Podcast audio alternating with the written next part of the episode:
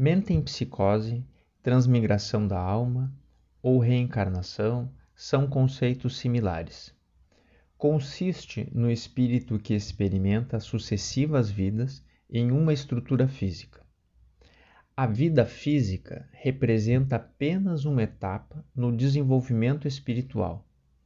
Uma única experiência na carne é muito pouco para que o espírito atinja a maturidade necessária nos diferentes atributos da evolução, relativas a este plano.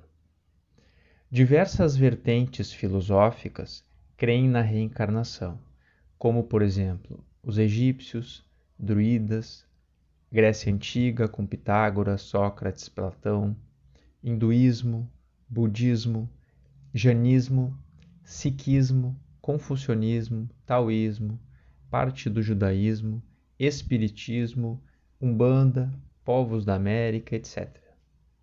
A palavra samsara tem origem sânscrita, que significa fluxo incessante de renascimentos através dos mundos.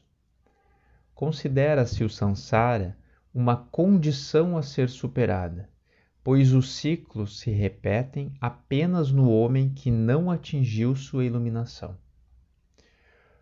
Por mais que se alcance uma existência abençoada, o sofrimento ainda é inevitável.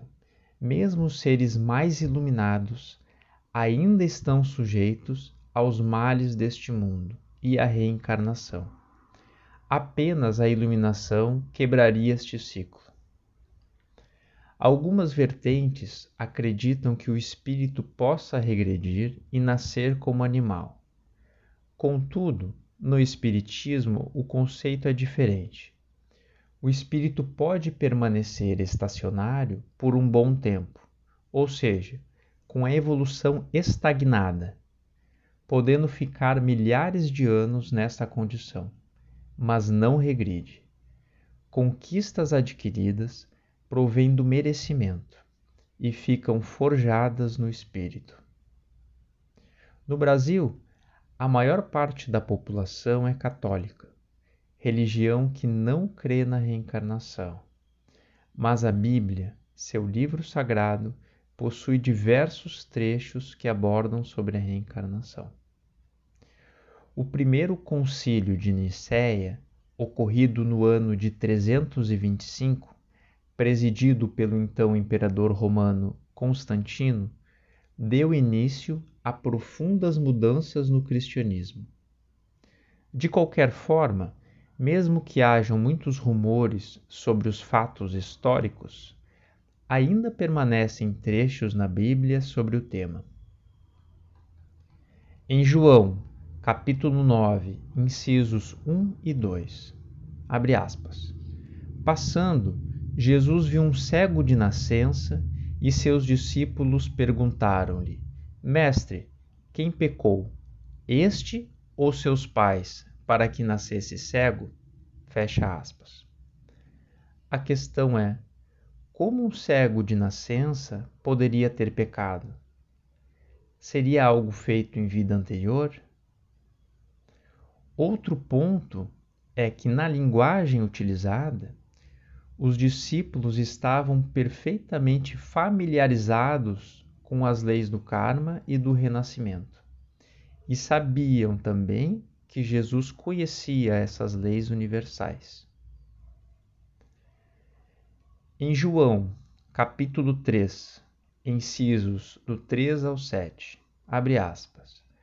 Jesus respondeu e disse-lhes: Na verdade, na verdade, te digo que aquele que não nascer de novo não pode ver o reino de Deus. Disse-lhe Nicodemos: Como pode um homem nascer sendo velho?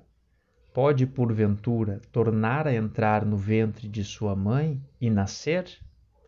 Jesus respondeu: Na verdade, na verdade te digo que aquele que não nascer da água e do espírito não pode entrar no reino de Deus. O que é nascido da carne é carne e o que é nascido do Espírito é Espírito. Não te maravilhes de ter te dito: necessário vos é nascer de novo. Fecha aspas. Em Mateus, capítulo 11, incisos do 12 ao 15, abre aspas.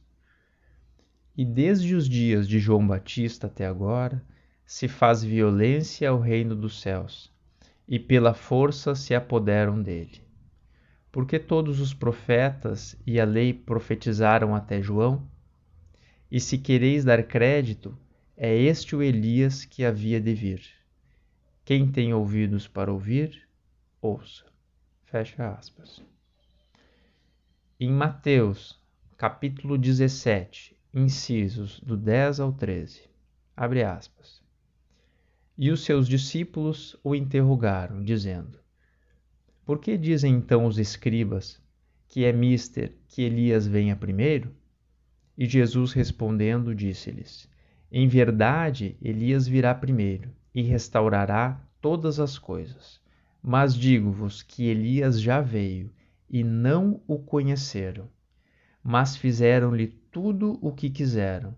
Assim farão eles também padecer o filho do homem. Então entenderam os discípulos que lhes falara de João o Batista. Fecha aspas.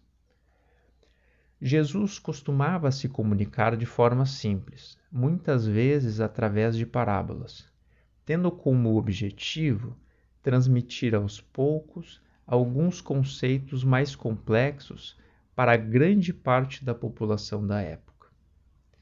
Segundo Joana de Ângeles, assim como na questão 625 do Livro dos Espíritos, Jesus foi o espírito mais evoluído a encarnar sobre a Terra.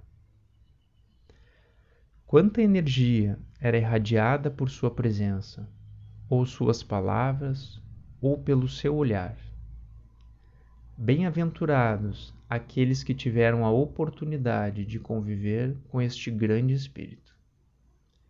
Muita paz e muita luz a todos. Grande abraço.